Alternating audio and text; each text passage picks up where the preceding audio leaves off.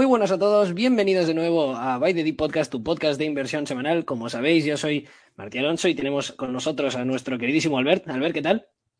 Hola, buenas, bienvenidos a By the Deep Podcast. Hoy tenemos un podcast bastante potente, diría yo. Hemos traído un experto en petróleo para que nos comente cómo está la situación en el mercado actual y además nos va a presentar una de sus empresas. Así que bienvenido, Jorge. ¿Qué tal estás? Muy bien. Pues para empezar, antes de comenzar con la presentación, si nos haces una breve presentación tuya y a qué te dedicas. Bueno, yo soy ingeniero aeronáutico y entré aquí en el mundo del petróleo en, como inversor, pues un poco de casualidad y empecé a interesarme hace ya cinco años y la verdad es que eh, en este tiempo he ido profundizando bastante me miro otros sectores, pero la verdad es que donde mayor especialización he cogido y aparte, pues, las colaboraciones que hago con otras personas es en, el sector del petróleo. Sí, yo la verdad es que te sigo desde hace ya unos meses y para los que seguimos en el mercado del petróleo, pues va bastante bien los contenidos que publicas, sobre todo el tema de inventarios y todo esto. Y bueno, os animo a todos a, a seguirlo en Twitter. Busquéis Jorge Arjona y si no me equivoco tienes una imagen de Mad Max eso es. Pues bueno, pues puedes comenzar cuando quieras la presentación. Eh, el esquema va a ser, pues bueno, veremos el mercado del petróleo y, veremos eh, cómo está la situación actual. Después veremos la, empresa y por último, pues bueno, comentaremos algunas preguntas que, habéis dejado. Pues muy bien, vamos a ello. Entonces, eh, lo primero en, en, los sectores, esto en el fondo eh, el petróleo es como una commodity más. Entonces, como en los sectores de commodities, eh, hay unas variables claves que hay que mirar.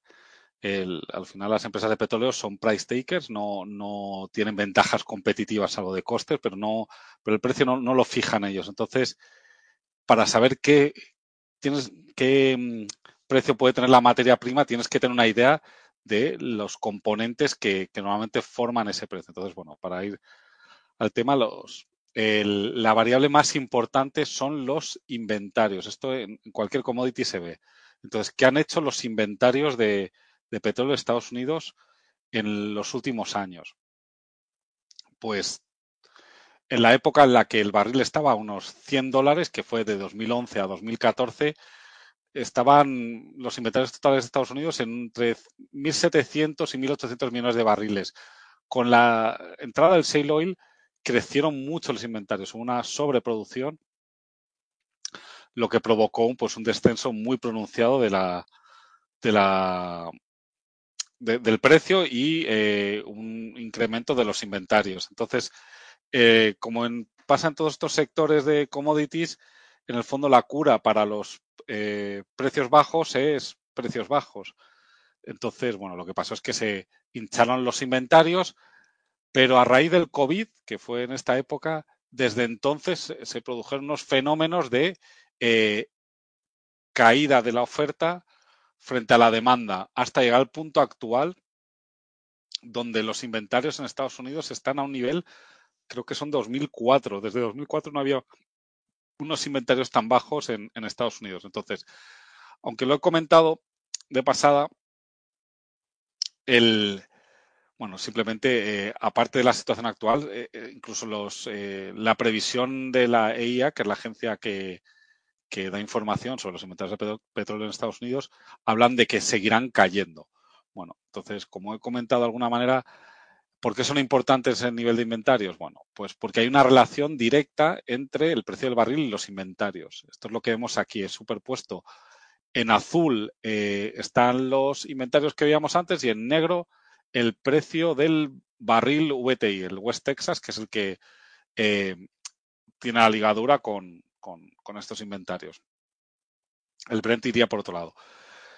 Pues eh, sorprendentemente lo que estamos viendo es una discrepancia entre el precio del barril, que es esta línea, con, el, con la línea azul, que es la de los inventarios. En el fondo, tomando los inventarios como referencia en esta correlación, lo que vemos es que tendría que estar en torno a 125 dólares el barril. Esto, normalmente, como veis ahí, se pueden producir discrepancias, pero al final el, nivel de petróleo eh, disponible en inventarios va a marcar el, el, precio del barril. Siempre corrige el precio a nivel de inventarios. Es más, con el último punto es que con la proyección de la propia agencia de los inventarios que va para el año que viene, podría estar el barril en torno a los 140 dólares. Vale, entonces, lo primero que hemos visto son los inventarios. Los inventarios al final es el resultado de la oferta y la demanda. Es decir, cuando hay menos oferta que, demanda, pues caen inventarios y, pasa lo, contrario cuando hay más oferta que demanda. Entonces, eh, hay que entender lo que, cómo se compone la oferta y la demanda. Bueno, la demanda del petróleo pues crece con el PIB mundial y suele ir a crecimientos del 1,1% o 2% anual. Es decir, suele ser pues crecer en demandas de un millón de barriles al día más cada año. ¿Cómo han evolucionado recientemente tanto la oferta como la demanda en la última década? Pues lo que se vio es que la demanda de petróleo, en línea con lo que he puesto antes, creció en 12 millones de barriles día hasta llegar a unos 100 millones de barriles día de, de demanda mundial. ¿Quiénes fueron los grandes demandantes de este petróleo adicional? Pues fueron fundamentalmente China y países no OCDE. la OCDE apenas incrementó su demanda en, todo este tiempo. Es decir, a nivel de oferta, los países importantes son los no OCDE. Y, y, la oferta, ¿de dónde vino la oferta en todos estos años? Pues casi el 100% vino de Estados Unidos más Canadá. La OPEC apenas incrementó su producción en todo este tiempo. Entonces, todo esto es importante. Estas son las variables claves o parámetros claves para entender cómo puede ir el mercado de cara al futuro. Esto es del periodo entre 2010 y, 2019. 2010 y 2019, eso es. Entonces, el. Y ya como punto de partida de toda esta presentación es que en 2019 el mercado se encontraba equilibrado a nivel de oferta y de demanda. Entonces, ¿dónde estamos y qué podemos esperar a nivel de demanda? Pues la IEA, la Agencia de la Energía Internacional, pues saca unas previsiones y ya eh, esta es una previsión del año pasado, pero más o menos se conserva con sus informes mensuales. Y, ya lo que se preveía es que eh, a pesar del cierre chino, pues eh, la demanda iba a volver a, a, a niveles de 2019 y así ha sido, vamos. Es verdad que el año pasado no sabíamos lo del cierre chino, pero esta previsión se ha mantenido este año. Estamos en eso, casi 100 millones de barril día y lo que prevén es que pues, se incremente la demanda hasta 104 millones de barril día en 2026. Puede que alcancemos esto antes, pero bueno, como previsión de partida no está mal. Se entiende que vamos a volver a una tendencia similar a la que tuvimos antes del COVID, que era eso, crecimientos casi cada año de un millón de barriles día adicionales. Bueno, lo que se comentaba aquí, llegaremos en 2026 a los 104 millones de barriles día o puede que más, pero bueno, para ser conservadores, tomar esta referencia. Entonces, y por el lado de la oferta, ¿qué se puede esperar? Sabiendo que eso, que eh, los inventarios no han parado de caer, es decir, ha habido un, no una oferta y demanda ajustada, pero ¿qué podemos esperar a, futuro? Porque en parte esto ha pasado por la OPEC, pero de cara al futuro, lo que se ve es que, eh, de nuevo, fuera del mundo Norteamérica, eh, hay un parámetro para medir eh, pues qué puede hacer la producción de cara al futuro, que es los, los rigs o las plataformas de taladrado famosas que, que si tú no la tienes operando, pues no vas a tener petróleo nuevo. Entonces, en función del nivel de utilización de cuántas plataformas hay en, tanto en alta mar como en, tierra, pues puedes prever el, los barriles que se van a incrementar fuera de Norteamérica eh, en el futuro. En la gráfica pongo una separación que más o menos haciendo un cálculo de el incremento de, de la producción a dos, tres años después de un nivel de, taladrado anual, bueno, lo que se ve es que a menos que hay unos 760 rigs operando en el mundo, lo normal es que la producción caiga. Entonces tuvimos la época esta donde salió el shale oil, donde eh, no solo estaba el shale oil, sino también en alta mar, en muchas zonas, cuando el barril estaba haciéndola, se hizo muchísima inversión. Eso es lo que provocó la debacle posterior de la caída del petróleo, porque es que se, se produjo o se trajo al mercado mucha producción, mucho más que lo que estaba creciendo la demanda. Después de eso hubo un desplome de inversión que, que duró hasta la época de COVID, donde se había recuperado algo la inversión, pero desde entonces lo que vemos es que, que no, que, que, es que no hay inversión suficiente fuera de, de Norteamérica para mantener la producción actual. Y esto lo vamos a ver más en detalle después, pero que no se esté invirtiendo ahora en tener estos taladrados de alta mar o de tierra ahora va a tener consecuencias años vista. Porque aunque lo describo después, la producción en, fuera de Norteamérica, los proyectos suelen tardar entre 3 y 7 años. 3 si son en, áreas que ya están produciendo y 7 si son nuevas. Entonces, eh, nada, ahora mismo la inversión es insuficiente para mantener la producción fuera de, en Norteamérica esto es un problema. Ya no va a ser como lo que veíamos en, la década, de 2010-2019, 2010-2019 que, que, que, la OPEC y el resto del mundo se mantenía plano, sino que veremos caídas de producción fuera de Norteamérica.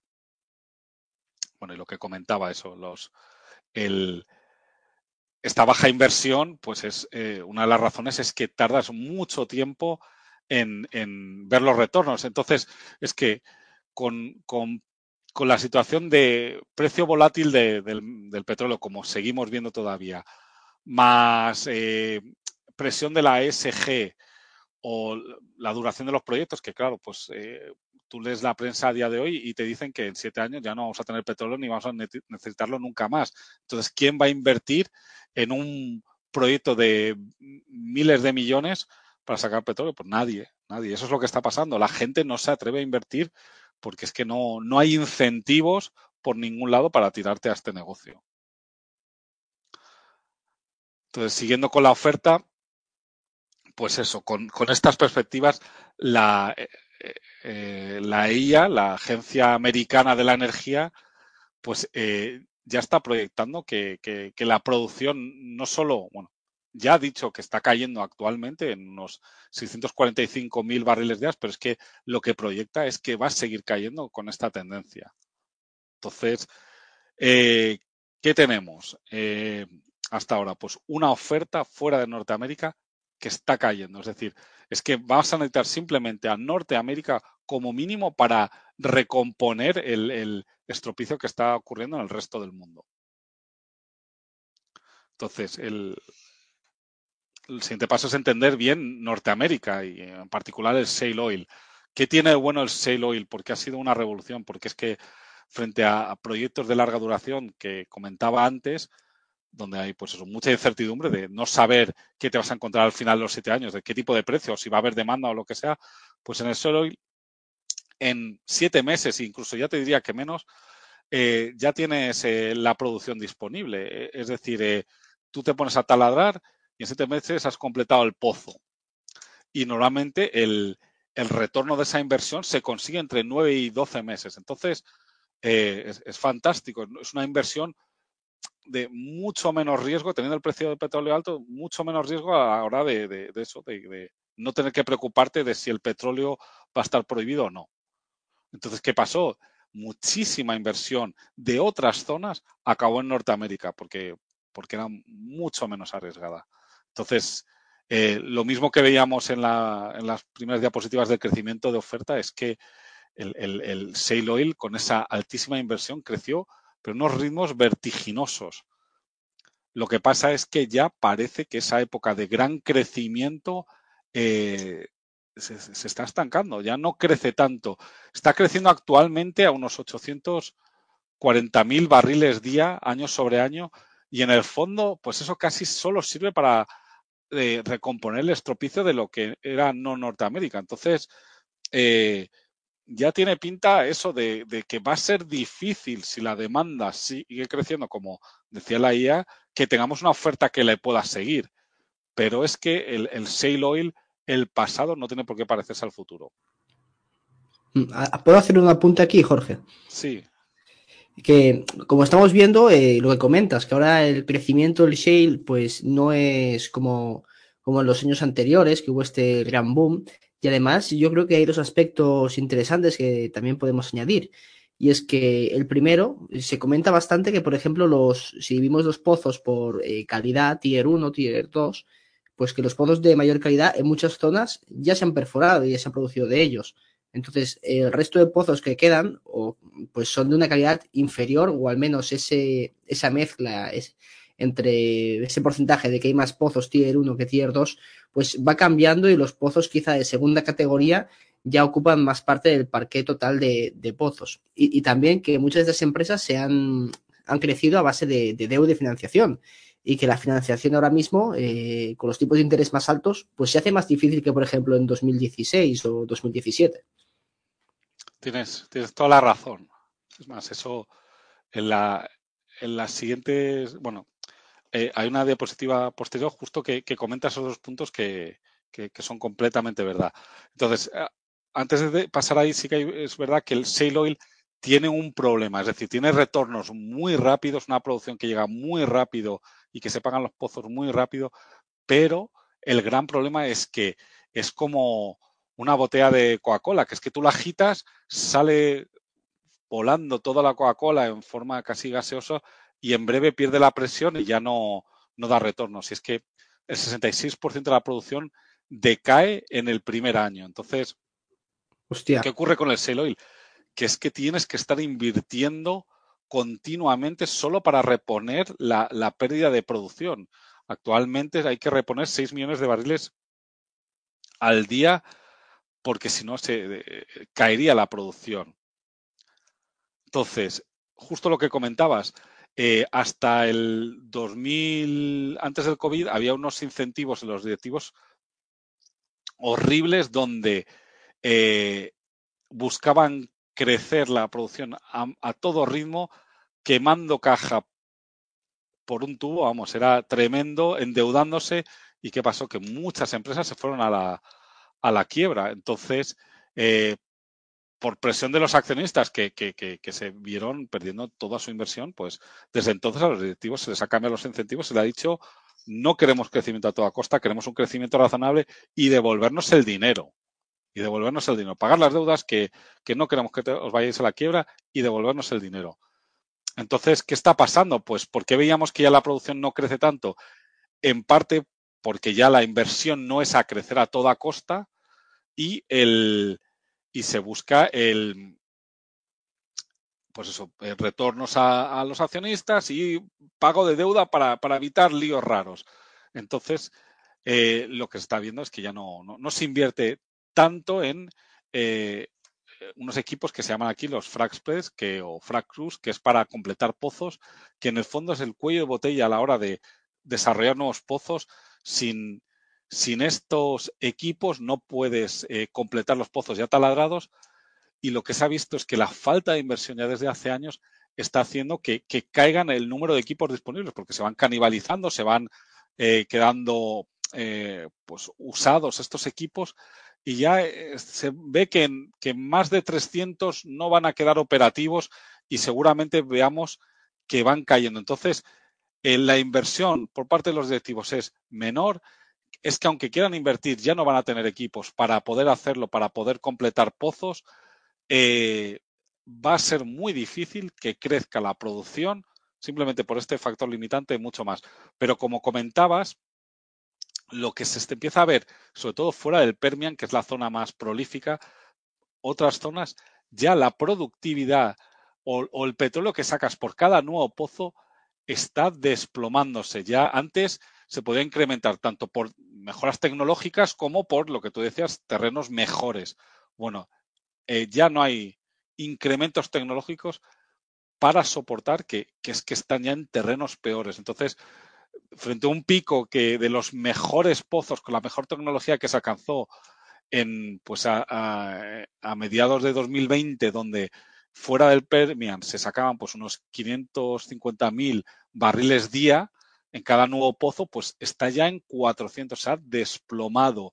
Esto es una tendencia tremenda porque la inversión que está limitada por estos equipos no vas a poder sobreponer la caída de producción y de productividad con nuevos equipos de, de Fracruz porque no hay. Entonces, tienes un problema, tienes un problema. Seguramente esto, eh, la producción en estos entornos está, está tocada. Una pregunta, Jorge, eh, respecto a estos equipos que dices que bueno que se están quedando ya un poco obsoletos de, del uso y, que, que, son más o menos escasos. Eh, si bien en otros países, como has comentado, pues puedes estar entre 3 y 7 años eh, construyendo los pozos. ¿Los equipos estos más o menos cuánto se tardan en empezar a producir y, y cuánto podrían tardar a, en entrar en el mercado? Porque claro, es que si año, y medio, año poco... y medio, dos años para tener nuevos equipos.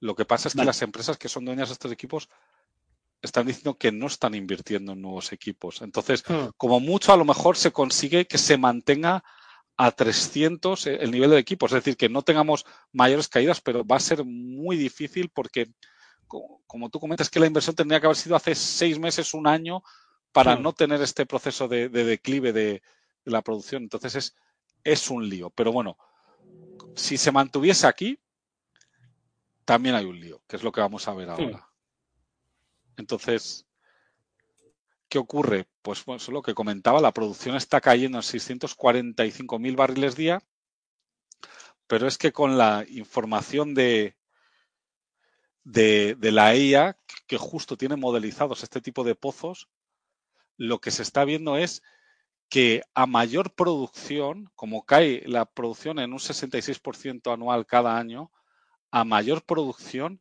eh, tu caída cae de, de, el 66% este es sobre un punto inicial mayor. Es decir, si en 9,2 millones de barriles día que estamos ahora de producción en el shale oil hay que reponer 6 millones de barriles día solo para mantenerse planos, el problema es que cuanto más crezcas, más vas a tener que reponer. Pero teniendo la limitación de los equipos, lo que se ve es que estamos llegando a un punto donde o se invierte en nuevos equipos que no vienen de manera inmediata o la producción llega a un tope asintótico. Esa es la realidad. Entonces, la caída fuera de Norteamérica está asegurada, la inversión no se recupera a corto plazo porque es que se tendría que haber invertido hace tres o siete años, no se hizo, no estamos ahí, los efectos de eso los estamos notando y el shale oil y Canadá, que han salvado al resto del mundo, de pronto lo que ya se empieza a percibir con el nivel de inversión actual es que va a tocar su tope. Entonces, pues eh, en los próximos 12 meses subirá la producción en 800.000 barriles que vendrá justo a, a, a, sobreponer la caída del resto del mundo, pero a partir de ahí es que no dará ni siquiera para eso. En, en, en, es una situación increíble, increíble. Entonces, el, pues nada, eso desde diciembre de 2023 eh, podemos esperar, pues eso, incrementos mínimos y va a ser casi imposible por, por, el problema este de los tiempos de reacción tan largos que tienen eh, el, invertir en equipos o invertir en pozos fuera de Norteamérica y que te dé el producto. Entonces es como un transatlántico. Estás sentenciado. Entonces, la última variable que queda, que es la capacidad ociosa que puedan tener los distintos países. Eh, por ejemplo, se habla de Irán, evidentemente Irán está en una producción más baja de lo que estaba antes de las sanciones, pero la realidad es que con los eh, sin Irán utilizando toda la producción que tengan todos los países, toda la OPEC, para finales de, el último trimestre de 2023 ya no tendríamos eh, producción suficiente para cubrir la demanda. Y esto es eh, la visión de la IA. Nos encontraríamos en una situación terrorífica. Entrando Irán, pues a lo mejor aguantaríamos uno o dos años más. Aguantaríamos uno o dos años más sin tener en cuenta las caídas de producción que no están consideradas aquí.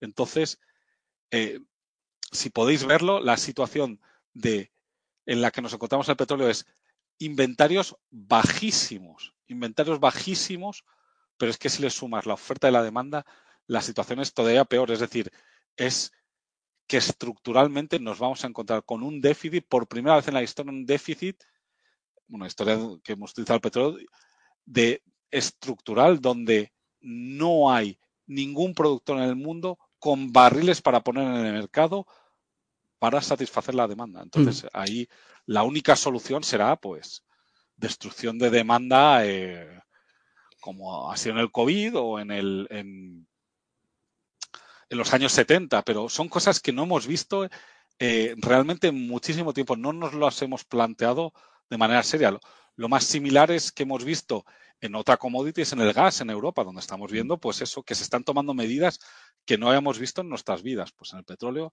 a nivel mundial, porque al final estos son equilibrios a nivel mundiales, seguramente a partir del año que viene se tengan que tomar unas medidas excepcionales.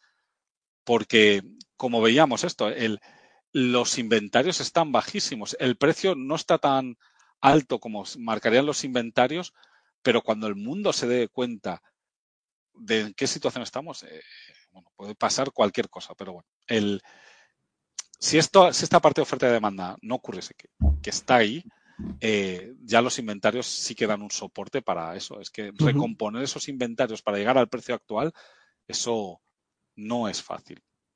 Esto nos lo comentaba un seguidor, que una de, sus preguntas, que nos decía que si entrase Irán, Irak, Venezuela con su spare capacity, que cómo afectaría el precio. Pero bueno, ya has comentado que, sí que tendríamos un poquito más de estabilidad, pero que en un plazo de, un año volveríamos a la senda del déficit que tenemos eh, a nivel de petróleo. Y a esto me gustaría añadir, que lo, digo de cabeza porque creo que lo escuché en una, entrevista o lo leí hace, hace unos cuantos días, que en Estados Unidos le habían dado permiso a una de estas petroleras de que da servicios, no sé si sería una de las grandes, Exxon o algo así, que estaban en conversaciones con PDVSA, PDVSA, o sea, la petrolera de Venezuela, para volver a darles asistencia y que pudiesen, pues bueno, poner un poquito de mejora en la operativa. Pero que aún así ya comentaban ellos que por lo menos de 3, 5 a 7 años para poder poner un poquito de, orden y que Venezuela ya, incluso con la ayuda de esas empresas americanas, pudiese ampliar producción. Exacto, es, eso, es justo eh, casi con esa noticia está resumiendo lo que se ve aquí, es decir, el, Venezuela no tiene capacidad ociosa a corto plazo que pueda meter, aunque la metiesen, y esto es poner mucho en cuestión, o Nigeria. Nigeria, sinceramente, yo voy a dar mi opinión, Nigeria no es capaz de llegar a la producción, Venezuela está decepcionando continuamente. Aquí hay países que, que, creo que no tienen esta capacidad, pero bueno, eh, pongo aquí esta referencia de Energy Aspect, y, cambiarlo es que no es a corto plazo. El único sitio, el único sitio donde se podría cambiar las cosas a corto plazo es Norteamérica, que es Estados Unidos y Canadá. El problema que hemos visto es que Estados Unidos, eh, por el tipo de producción que tiene, por el tipo de inversión que es, posible hacer, eh, se va a agotar. Incluso eso, en las áreas que no es el Permian, que es el mejor área con diferencia, eh, ya son terrenos tierdos, lo cual es realmente preocupante. Es decir, que es que las sorpresas que podemos esperar son a peor. Y, en otros países como por ejemplo Argentina o en China, que también se hablaba de la posibilidad de ver una regulación del, fracking, ¿lo, descartas completamente o al menos a medio plazo, imagino? China, China produce y Argentina también. El, tema de nuevo son los, eh, los tiempos de reacción. O sea, que al final es eso. Hablaban de que vaca muerta, que también tiene, que parece ser que es sail oil, pero si es el al final es que van a editar los mismos equipos que están en Estados Unidos. Entonces, ¿Ahí, Estados no Unidos es el mejor área. El Permian es el mejor área, es donde está yendo mucha la inversión. Entonces, eh, merece la pena invertir allí. Mm. Entonces, si los sacases esos equipos de ahí para llevarlos a Argentina, es que en el fondo el equilibrio se estaría perjudicando. Mm. Allí Jorge no estuvo Repsol con lo de vaca muerta liado. Sí, se, lo...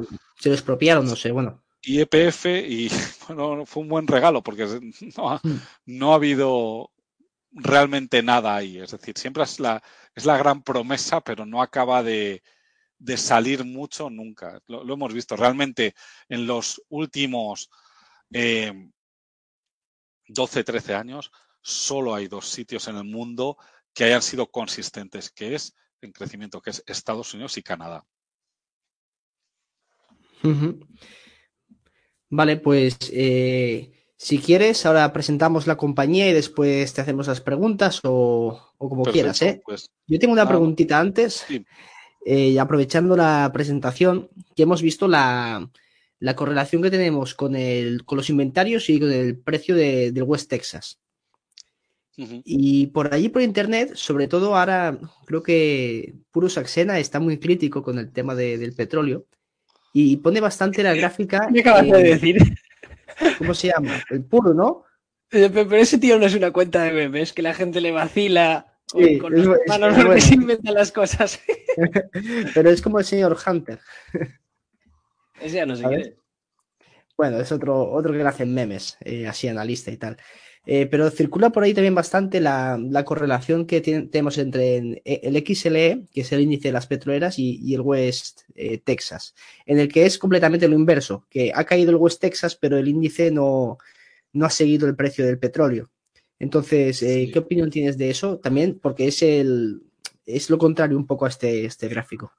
Sí, yo- yo creo que de alguna manera el, el- es verdad que una cosa es el barril, que tiene además fuerzas especulativas especiales, pero la inversión en, las empresas, de alguna manera, eh, está yendo por otro lado. Es decir, el- ahora veremos el ejemplo de MEG, porque al final el XLE es el, ETF este de, de oil. Entonces, la gente sigue apostando por las empresas a pesar de que haya caído el spot del petróleo porque piensan que, que es temporal. Yo, yo, yo estoy de acuerdo, es decir, yo esta, esta evolución del precio del VTI no me lo creo. Siempre los inventarios acaban tirando del precio del petróleo hacia donde están ellos. Entonces yo creo que la gente que, que está invertida en las empresas están viendo algo o pensando lo mismo. Es decir, que, que seguramente el, pues eso, situaciones como la de China, que ahora está cerrada por COVID, es, es temporal, eh, que Rusia, que está exportando ahora como nunca, como nunca a unos niveles altísimos, en breve va a tener problemas para poder exportarlo todo porque no todo el mundo le va a comprar. Es decir, que los mm, riesgos eh, para el petróleo están eh, llevando a una situación de seguramente incremento de petróleo. Entonces, el, la gente que invierte en, en las acciones, yo entiendo que eso es lo que están viendo, porque es verdad que, Sí. que no están cayendo, están subiendo el, el precio de las acciones, mientras que el barril, pues eso, desde hace unos meses está cayendo. Jorge, me, me ha sorprendido eso que, que dices que las exportaciones de, de Rusia están en máximos históricos, porque creo que la creencia popular es todo lo contrario. De hecho, yo que no sigo el sector, pues me sorprende. Imaginaba que, bueno, sí, eh, que obviamente van a seguir vendiendo, no es aquello que cierran el grifo. eh, tienen los indios que seguramente les estarán comprando todo lo que puedan, pero me sorprende que, que las eh, que pese a las, las sanciones, pues estén en, máximos históricos. La, sanción al, al petróleo ruso entra, creo que el 5 de diciembre, al petróleo, a los productos, no sé si es en enero o febrero, es decir, entonces lo que está haciendo Rusia ahora mismo es exportar como si no hubiera un mañana y, Claro. y- y- y sacar todo lo que puedan en Mm. sus inventarios porque luego van a tener las dificultades que van a tener. Si no, ya Pero llamarán cuando a entren esas dificultades, eso sí que va a ser un, un- un tema, por, por lo que hemos visto. Es decir, estamos muy apurados de barriles. Perder esos barriles, que coincidirá más o menos con la vuelta de China, de su demanda, que es Claro. quien más ha crecido, es que no, no sé cómo Bueno, describirlo. ya- Es decir, Ya llamarán a Glencore para que les cambien los nombres a los barcos y se vaya moviendo el petróleo. de- de- desde luego que yo creo que, porque no, ¿sabes? ahí tiene el ejemplo de, de Irán, que supuestamente no puede exportar, pero, pero siempre exporta. Hmm. con Rusia pasará lo mismo. Es decir, al final las refinerías de aquí de Repsol acabarán refinando petróleo ruso con etiqueta de Qatar, o seguramente, porque ¿Has visto la, la película de, como anécdota, de... En, como Ay, perdón, perdón. Esto, eh, simplemente a decir que, por ejemplo, Irán, a quien vendía mucho, es a, a países de, de, su entorno y lo que hacían esos países, por ejemplo, Irak, era exportar más de su petróleo y ellos en su consumo interno utilizaban el, el petróleo de Irán. Entonces, claro, no, no, no tenían ningún problema. Entonces, seguramente puede que veamos, ahora que los rusos y la OPEC están muy alineados, pero mucho, a lo mejor vemos a Arabia Saudí exportando muchísimos de sus barriles y en su día a día consumir el petróleo ruso. Yo, Mm. viendo las expectativas de, de, de o viendo la, la, el histórico de Irán, no me sorprenderían cosas así. De El hecho, petróleo lo, es lo que el iba, camino al final. Lo, que iba a comentar, y, y disculpa si, si, si se solapa un poco, es que es por, por diferentes no, internet, pues, pues al final nadie sabe quién habla ni nada. Nada, era un matiz, ¿no? que no sé si habéis visto la película de Juego de Armas, que son dos tíos que trafican con armas y que compran munición china. Y que ves Sí. que quitan la etiqueta y dicen, ya no es munición china, ahora es munición americana. Pues seguramente van a hacer algo parecido con, con el petróleo ruso. Sí, sí, aquí se, se mezclan en alta mar y ya como no tiene la misma composición, ya, ya no es, no es petróleo ruso, es un petróleo nuevo de, de a saber de dónde. Y eso ocurre también. Está claro que es verdad, como ahora se tracean todos los, eh, todos los barcos por satélite, eh, es fácil saber quién está haciendo cosas raras. En el fondo es, es autoengañarse. Pero en el caso este de sí que si, pues si Arabia Saudí o Irak o, o muchos de estos países deciden comprar rus, eh, petróleo ruso y exportar el suyo, podrían hacerlo perfectamente. Y seguramente algo de eso veamos. Y también imagino que todos los demás, pues vamos a hacer un poco la vista gorda, porque es que tampoco nos interesa que el petróleo esté a 150, 200. Com completamente de acuerdo contigo. Vamos, lo, lo, hemos visto con el gas. Es decir, el gas no Claro. se acaba de cortar porque, claro, es, es al final el. Eh, si no, te, te, tienes revueltas en, en, el mundo. Entonces, bueno, veremos, veremos cuánto recorrido, porque la realidad es que los barriles hacen falta. Ya es que si, si no tuviéramos este problema ruso, eh, ya tenemos una situación mala, como, como os he mostrado. Eh, hmm. El futuro sin el barril ruso es que, bueno, ya, ni, ni, lo modelo ni, ni lo pongo, porque es eh, tremendo. Vamos a la tesis. A vale, qué, pues vamos a la comentas. tesis y después continuamos con las preguntas. Muy bien, pues entonces eh, voy a presentar a un productor canadiense, ¿vale? Porque la verdad es que a mí es el área que más me gusta, Canadá, me gusta mucho los management que hay ahí y tienen eh, pues gente muy seria, muy seria y también unos recursos muy buenos, buenísimos.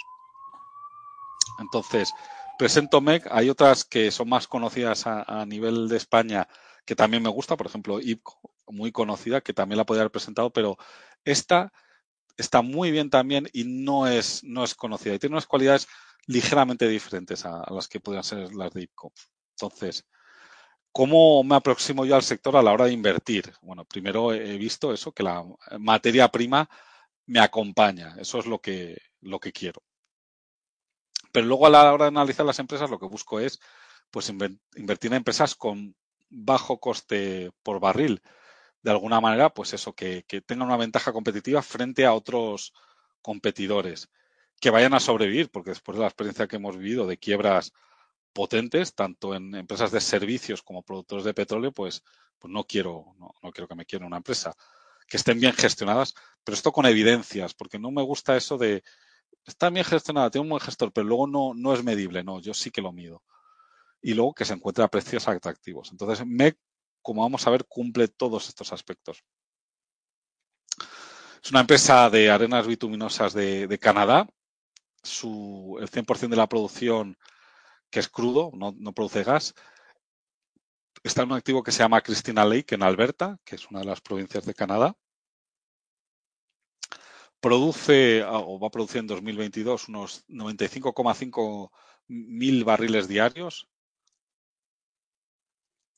Y la verdad es que tiene uno de los mejores activos de, de, de todo Canadá. Es de la, de arenas bituminosas puras es el único productor de este tamaño que queda así, que, que solo es productor. Y, lo bueno es que va incrementando su producción poco a poco, como se puede ver desde los últimos años. El año que viene, hoy ha anunciado que va a incrementar la producción a 102,5 mil barriles día. Y bueno, es un activo, pues eso, que no te da sorpresas malas, sino que, que todo va bien. Esto, estas caídas de aquí son paradas de mantenimiento. Esto sí que lo tienen en este tipo de tecnología. Y lo bueno es que tiene aprobado la capacidad de producir hasta 210.000 barriles día, es decir, más del doble de lo que se prevé para el año que viene. Entonces, esto parece bueno que pueda crecer, pero claro, hay que ver el nivel de, reservas que tiene, durante cuánto tiempo puede producir.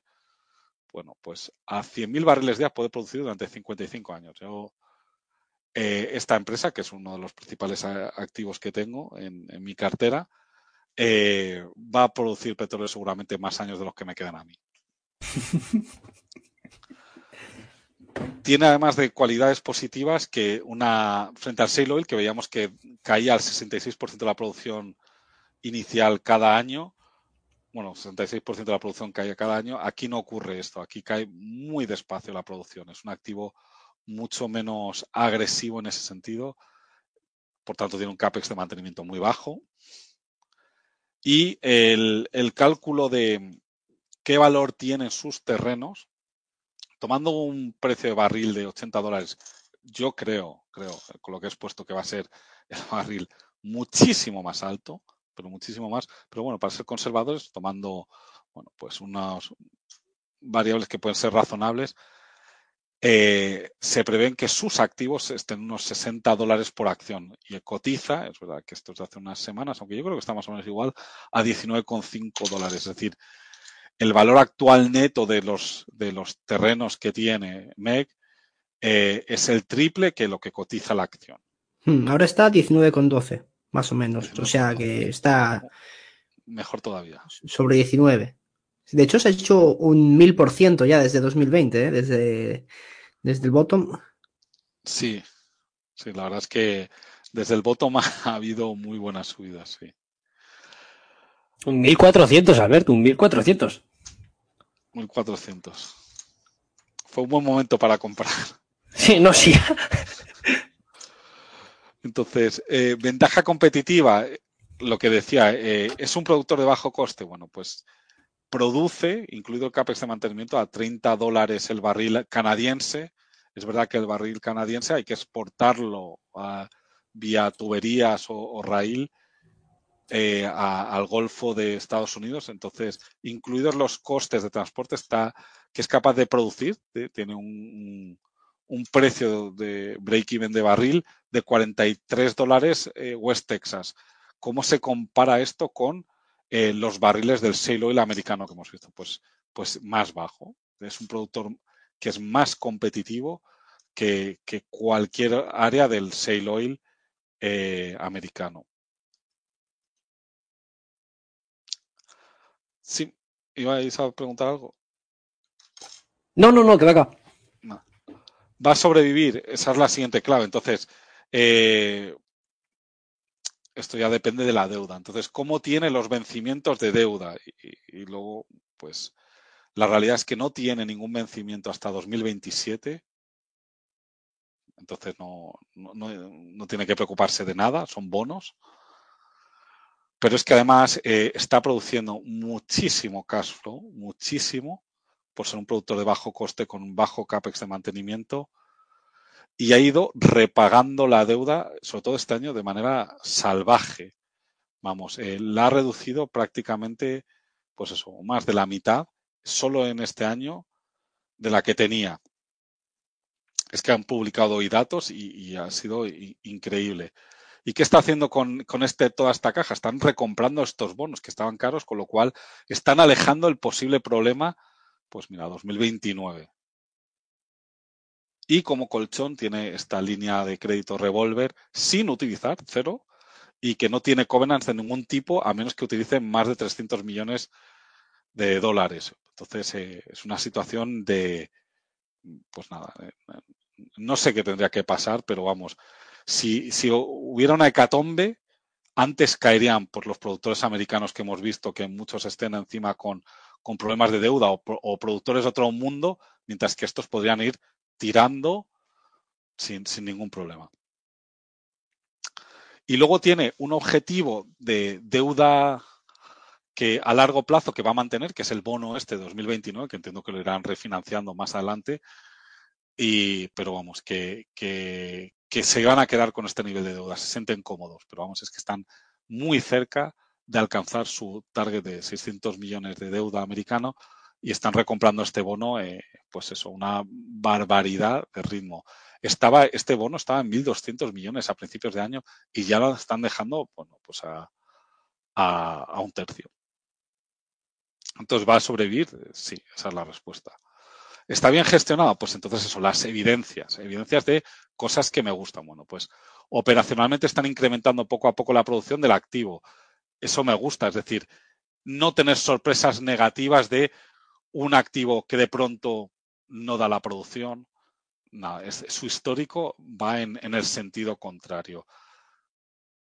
Dicen lo que van a hacer y lo cumplen y dan sorpresas positivas. Yo mi experiencia es que empresas que dan sorpresas positivas las siguen dando. En cambio, las sorpresas que, las empresas que dan sorpresas negativas nunca acaban de levantar cabeza. Entonces, yo para mí me voy mirando esto y las sorpresas en general son positivas. Tanto es que acaban de anunciar que la producción de octubre han subido hasta 111.000 barriles diarios. Una barbaridad. No estaba anunciado, pero lo han conseguido. Y luego lo otro es, operacionalmente está bien gestionada, lo otro es eh, si cuidan al accionista o despilfarrar el dinero en tonterías o hacen cosas raras con, con el dinero y encima no, te lo cuentan como hay otras empresas.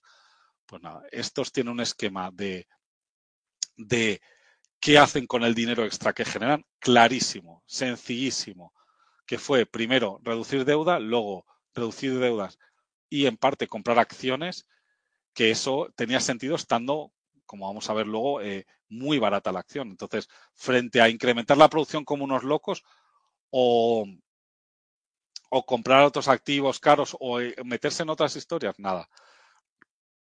Recomprar acciones era lo más seguro y lo que más sentido tenía.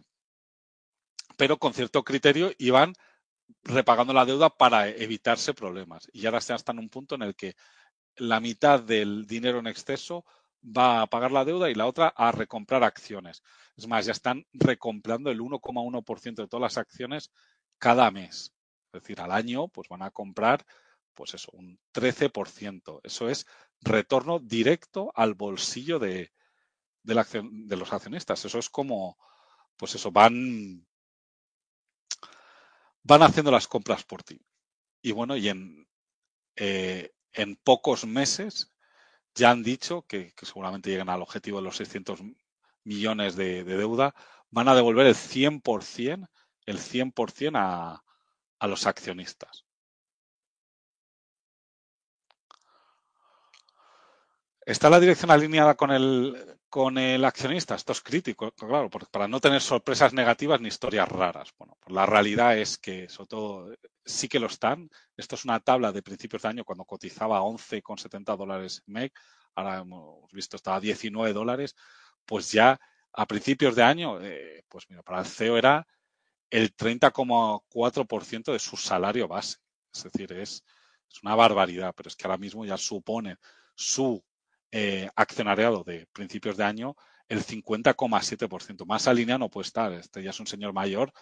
Sus salarios ya no, no van a llegar tanto, pero desde luego las acciones, si él se autosuicidase fastidiando a los accionistas, era un tiro, vamos, en el pie terrorífico. Entonces, esto a mí me da confianza, sinceramente. Jorge, que, es aún mejor. O sea, no, no es en base al por ciento, sino a las veces que tiene el salario. No es el 30,4%. Ah, eso, por si no sé. de acuerdo. Eso 30 veces, es correcto, correcto. Que es una auténtica animalada, ¿eh? Sí, sí, una... Esto a mí me da tranquilidad, la verdad. Entonces, valoración. Pues bueno, el... he puesto los números que ya tenemos en 2022, que casi ya están completados con la información que ha salido hoy. Ya han dicho que los 11 primeros meses han generado un free cash flow de 1.560 millones, es decir, que, el objetivo de 12 meses se va a cumplir. Y además ese free cash flow lo han utilizado, como he dicho, correctamente, no te han hecho cosas raras, el dinero se ha visto, se ve, ha ido a reducir la deuda, que se ve que ha ido a reducir, y han ido a recomprar acciones que han utilizado 300 millones para recomprar acciones que se ven, porque tú ves la reducción. Es decir, no hay cosas raras, te dan sorpresas positivas, hacen lo que dicen con el dinero y da resultados para el accionista. Entonces, bueno, en eh, presupuesto, pues un barril de 2023 de 100 dólares, yo creo que puede llegar mucho más, pero bueno, para mantenernos más o menos en línea con 2022, la producción un poco más alta, bueno, pues lo que sale es que pueden generar 2.000 millones de, de free cash flow. No es nada descabellado porque lo estamos viendo en 2022, entonces 2023. Entonces, utilizando un múltiplo al EV de, de 10, que es mucho menos que los años de reserva, es decir, un múltiplo que sería conservador en mi opinión, restando la deuda, bueno, pues lo que te sale es que el precio objetivo, más o menos como lo que salía con el NAV, es que de 64 dólares canadienses, cotizando a 19, pues un upside de que pueda multiplicarse por 3,3 veces. En este sector también se utiliza el EV Cash Flow operativo. ¿vale? Este es un activo reconocido como muy bueno. Eh, entonces, eh, bueno, eh, una referencia que utiliza Eric Natal, que es un hedge fund, el mejor inversor del mundo en temas energéticos, que tiene un, fondo en Canadá, él da como variable, pues es un por 9 en este tipo de variable que es muy específica para el sector y sale algo similar, entre por 8 por 9. Entonces, eh, sin duda ya son tres métodos distintos que dan una situación similar. Pero bueno, es que para mí, para mí lo importante no es solo que tenga potencial por expansión de múltiplo, es que cotiza tan barata que tiene capacidad para recomprar acciones, se utiliza el 50% del free cash flow para recomprar acciones y, y recomprando acciones, pues a los accionistas nos va haciendo más ricos. Entonces, aunque el múltiplo no lo reconozca, a mí me da igual, porque el free cash flow por acción, que al final va a ser mío, como me han dicho que encima el 100% va a ser mío, me va a ir incrementando. Tal es así que con el free cash flow yield de 2023, que es del 35%, en unos tres años podría pagar toda la deuda planificada, que eso lo va a hacer en, eh, seguramente a finales del H1 del año que viene, llegará a los 600 millones. Entonces puede, pagar toda esa deuda, recomprar acciones y llegar a un punto, esto es un, ejemplo a lo, bestia, pero para que se entienda lo importante que es la recompra de acciones en una empresa con un yield de free cash muy alto es que en tres años podrían recomprar casi todas las acciones y yo que no voy a vender mis acciones, no voy a vender mi última acción, llegar a que esa acción última valiese 5,77 billón de dólares canadienses. Es decir, esto es un ejemplo, pero es la potencia de las recompras, que es que pueden hacer que los últimos accionistas pues, pues sean, eh, pues eso, billonarios. Entonces, evidentemente, si el, si el sector reconoce la expansión de múltiplo, está bien, es puede multiplicar por tres, pero mientras que no lo haga, como tengo a la empresa de mi lado comprando las acciones, a mí me interesa que lo sigan haciendo para seguir incrementándome el valor año a año en, esta manera casi disparatada. Entonces, resumen de mi opinión sobre Meg Energy y el, y el petróleo. Esta es mi visión. Es decir, eh, como se comenta, no es recomendación de compra ni nada, es, mi visión en la que yo apuesto y, por eso estoy invertido en, en, este sector como lo estoy es que, bueno, pues es un productor de crudo de bajo coste en Norteamérica, frente a lo que hemos visto el shale el americano, generando free cash flow, no historias raras, generando free cash flow y con holgura financiera, no va a quebrar, cotizando un free cash flow yield de 35, con una dirección muy alineada, con transparencia y sentido común en el plan de asignación de free cash flow en exceso, no están despilfarrando el dinero, yo lo veo, lo voy a recibir y, entiendo lo que están haciendo es una empresa caníbal que cotizando tan barata eh, tienen claro que lo que tienen que hacer es recomprar acciones. Con lo cual a mí mi free cash flow se va a incrementar, aunque no creciesen los beneficios, que yo creo que van a crecer, pero aunque no hicieran nada, mis retornos van a aumentar.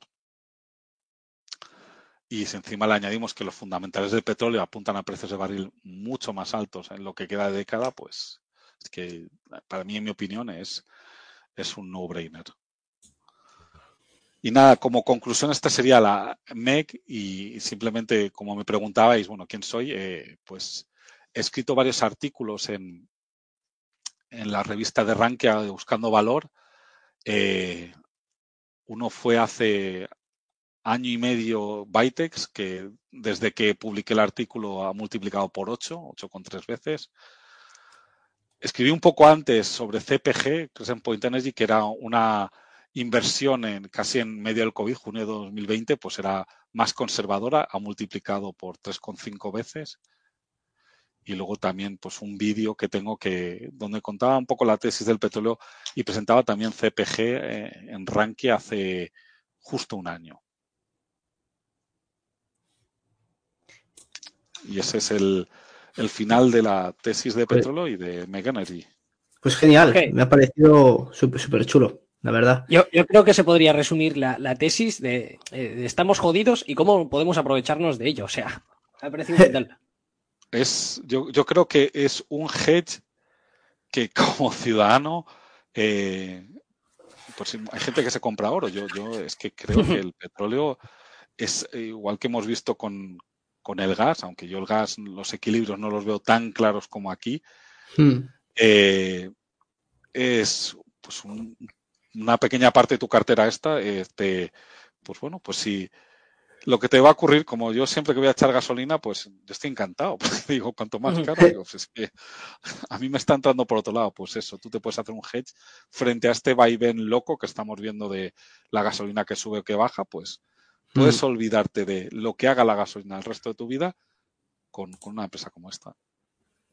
Mm, pues me ha parecido muy, muy guay. Yo, de hecho, yo soy partidario, y creo que tú también, de que en esta década, década vamos a ver máximos históricos del barril.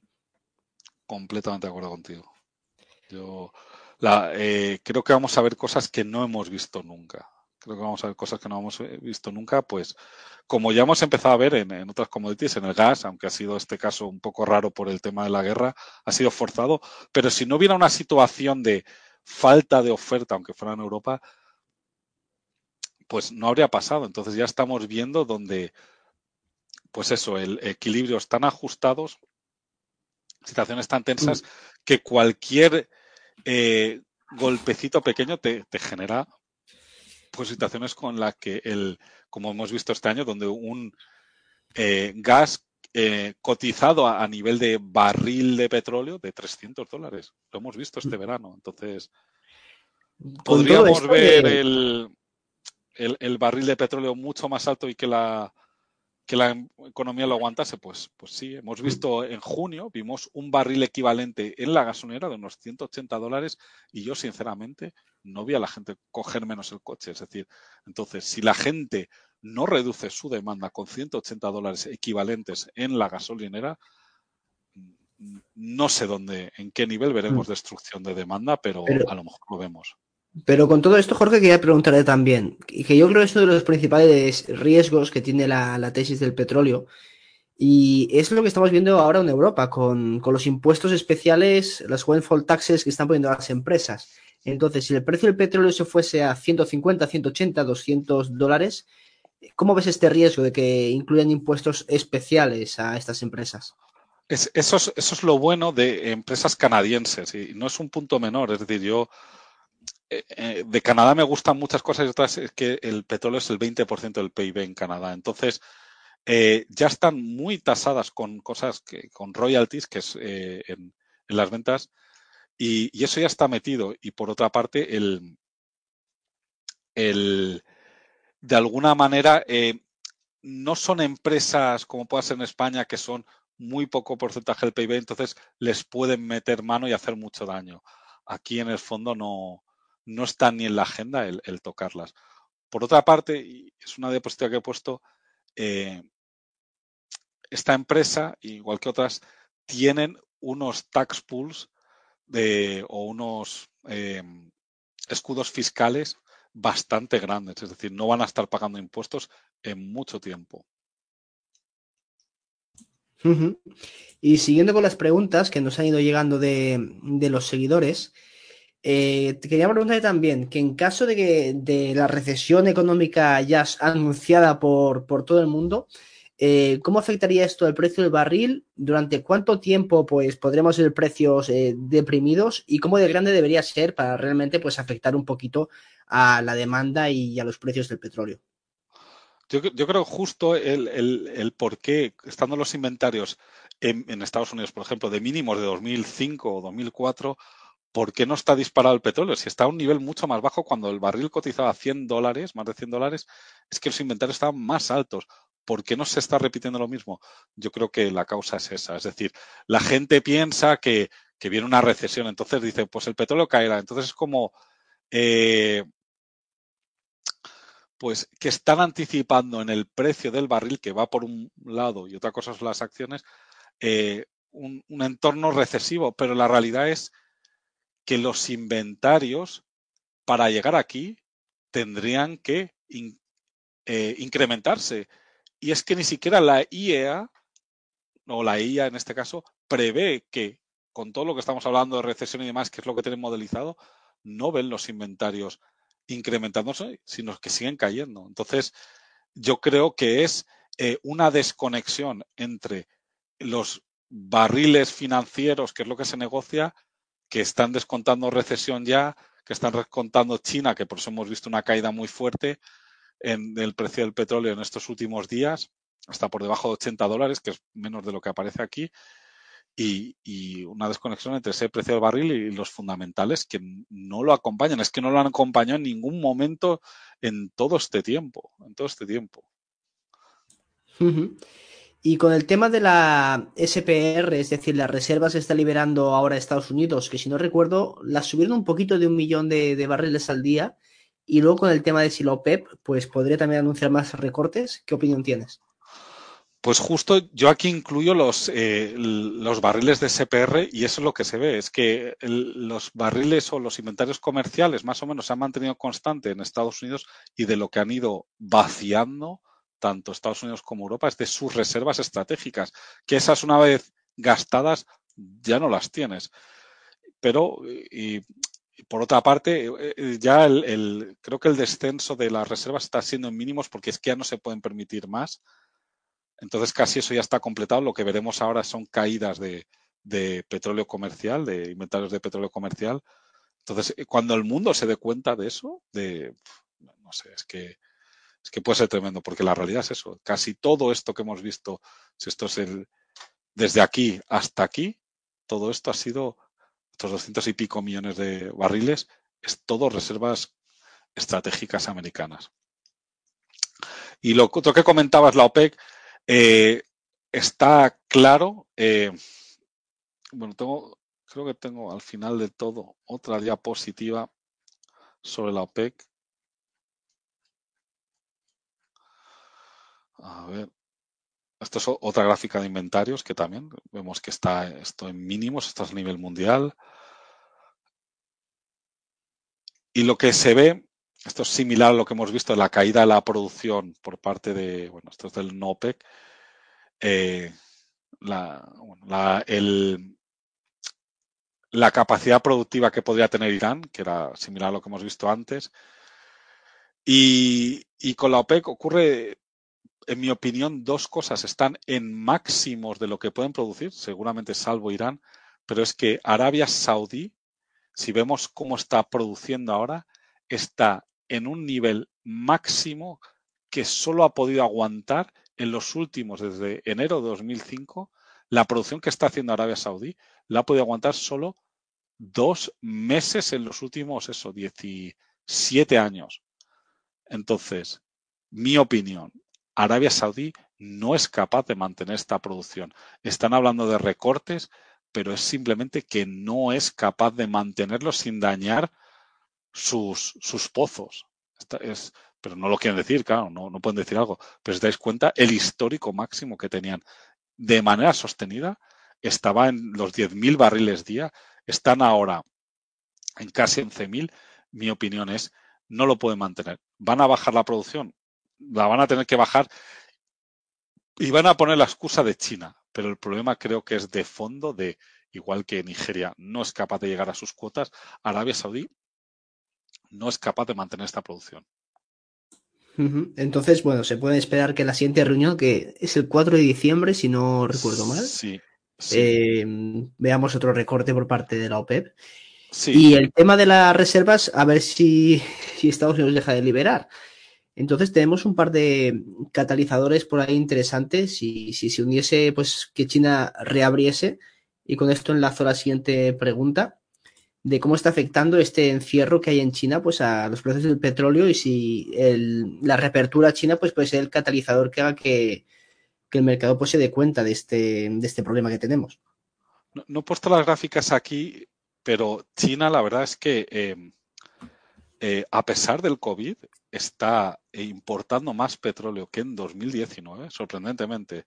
Entonces, en cuanto reabra, porque ha tenido unos años de, un año de altibajos con los cierres, eh, pues puede incrementarse la demanda con respecto a lo que tenemos hoy en día en un millón de barriles de gas, casi seguro. India está por encima de lo que estaba. Eh, entonces, como comentas, yo creo el hay muchos riesgos, entre comillas, de oferta a la baja que no se pueda recomponer. Yo creo que seguramente la OPEC bajará la producción pues eh, para anticipar las caídas de producción china, de, de Rusia, ellos ir sacando sus barriles para, poder tener una estabilidad. Pero lo que comentas, la demanda china más la de India, que como, como vimos aquí, es lo que nos, es la demanda que creció en la última década, pues ya se está viendo que, que, que está latente ese crecimiento tanto de China como de India, eh, pues, pues, pues está ahí. Es decir, crecimientos de demanda que veremos cómo se cubren con la oferta porque yo no lo veo.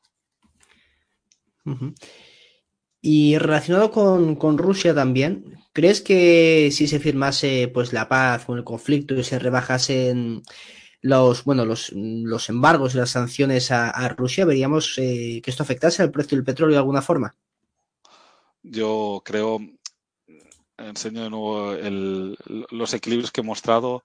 Esto es independientemente de las acciones de Rusia. Es, más, ahora mismo lo que estamos viendo es Rusia produciendo a, a lo bestia. Cuando caiga su producción, eh, pues vamos a ver un, problema. Un problema porque, porque ahora mismo es este pico que tenemos es con todos, entre comillas, salvo Irán, produciendo al máximo y los inventarios no han hecho más que caer. Entonces, si, si pusiesen las sanciones al petróleo, entonces eh, quizás sí que podría cambiar la producción de Rusia, ¿no?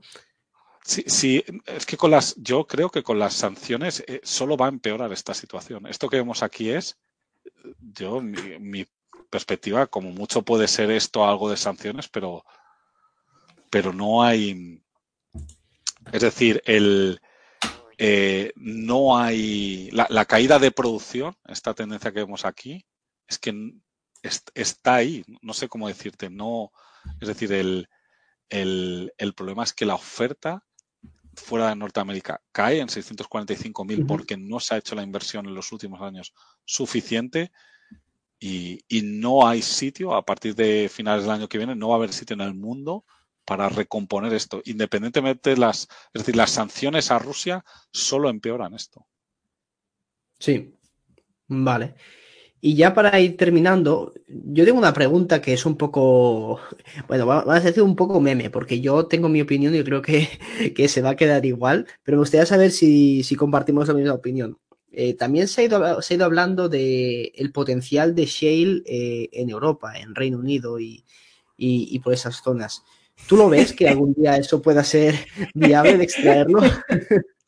Yo creo que la, inversión eh, mejor es donde se está haciendo. Es decir, al mm. final el mercado es, entre comillas, eficiente. Es decir, tú lo haces donde tiene más sentido hacerlo y donde tienes el conocimiento. Es decir, es no sé cómo decirte, es como si quisiéramos sacar petróleo en España, es decir, pero ¿quién sabe hacer eso aquí en España? ¿Sabes? Eh, y si da resultados, ¿qué resultados va a dar?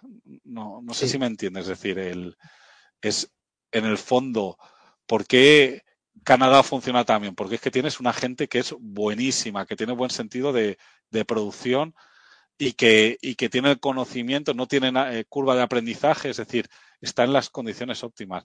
mi, opinión, la solución eh, se tendría que invertir en, en, en frac cruise en Estados Unidos y invertir en Canadá para que pudiera producir al máximo, porque Canadá sí que tiene capacidad para producir, pero no para exportarlo. Tendrían que volver a retomar el proyecto Keystone XL, que era un pipeline que canceló Biden en la parte americana, porque en la parte canadiense está construida. Esa sería la solución para el mundo, pero, pero es que estamos viendo, estamos viendo que entre que el ESG, entre el que es que el petróleo a lo mejor ya no hace falta, entonces además es feo, es malo, como el nuevo tabaco, entonces nadie quiere invertir ahí. Dice, invierto pero un poco y temporal, pero, pero no. Entonces, eh, no se está, a lo mejor por desconocimiento de esta situación, no se están tomando a nivel mundial las decisiones adecuadas para, mm. para evitar esto. Pero si escuchas a la OPEC, lo están anunciando, que tenemos este problema, que tenemos este problema, que hay que invertir. Sí. Evidentemente a la OPEC eh, ¿Qué es lo otro que has dicho? Es decir, ¿van a meter eh, reducción de la, esta, de, la producción la OPEC? Eh, sí, ya lo ha dicho Arabia, quiero un barril a 90 dólares. Yo ya no le debo nada a Estados Unidos después de los problemas que he tenido históricamente.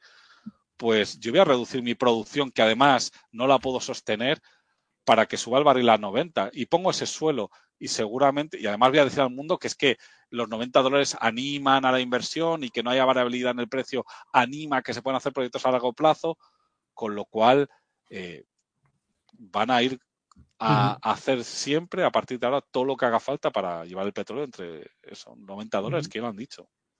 90 y 100 dólares. El problema es que yo creo que, sí que hay una situación de fondo mucho más problemática, que es que nos vamos a encontrar sin eh, capacidad productiva en el mundo. Si no sé si viste la conversación de, del presidente de Francia con no sé quién diciendo que es que Qatar me ha dicho que no hay producción en el mundo, o UAE. O sea, es que, es hmm. que se está diciendo, el que lo escucha lo, lo ve. Sí, sí, además eh, por parte de la clase política no, no, hay voluntad. O sea, no sé si por el electoralismo, por ignorancia o por una mezcla de, de todo. De hecho, aquí en España ha sido en esta legislatura que, que creo que se, se ha prohibido explorar en busca de hidrocarburos. O sea que así, sin, venir muy a cuento. Y ya bueno. Yo voy a decir, yo voy a decir esto, y es eh, igual que digo, el hedging de cada ciudadano como responsabilidad de cada uno. Yo, y yo en eso lo he aplicado.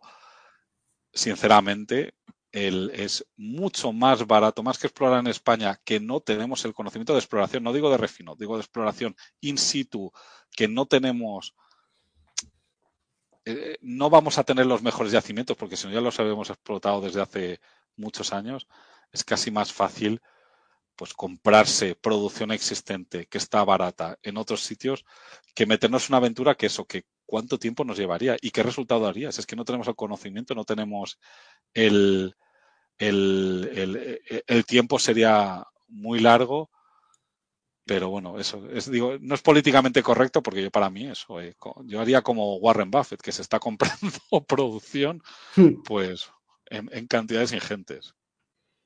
Pues sí. Y ya para terminar, eh, te voy a hacer la última pregunta. Y es que si nos podrías comentar eh, algunas empresas que tengas en mente o que te hayan gustado y cuáles son tus jurisdicciones favoritas. Y las que más odias también. Pues. Y creo que de las peores empresas que he visto es una de las grandes posiciones de una gestora muy valorada en España. No voy a decir más. me encanta, me encanta. Las peores empresas que solo dan sorpresas negativas, que tienen deuda hasta las cejas. Vamos, yo eso de lo peor que, he visto. A ver, y... sin querer decirlo, se intuye que es o de AZ o de Cobas. A ver luego qué es lo que tienen en Ahí lo dejo. Y Y lo, y lo de jurisdicciones, creo, y justo, y va complementario a esto, prefiero los países occidentales. No me gustan las historias raras porque en las historias raras te cuelan cosas raras. Es más difícil que te cuelen una cosa rara en Canadá donde es, en, es el 20% de su PIB, eh, hay buenos gestores, hay buenos eh, inversores que controlan esto, la tecnología es conocida, no es algo raro. Entonces, yo fundamentalmente en esto, pues Canadá, eh, Noruega, Estados Unidos. Yo otros sitios estás buscándote que te hagan cosas raras. A mí me gustaba Gazprom, pero ya me han expulsado de la Junta. Sí, Gazprom era buena empresa, mal sitio. Sí. Se ha quedado sin directivos, ¿eh? Pobrecillos. Bueno, a la que te esperes te llega una, carta con cianuro o polio ese. o, saltas por la ventana el tiempo que hace. Pues bueno, pues eh, con esto no sé si quieres hacer alguna pregunta más tú, Martín. Eh, sí, sí. Que se le ha hecho fuera de micrófono y, a, ver si queda un poco registrado ahora. Eh, has comentado que MEC es muy parecida a IPCO. Eh, solo respuesta en una frase. ¿Con cuál te quedas y por qué?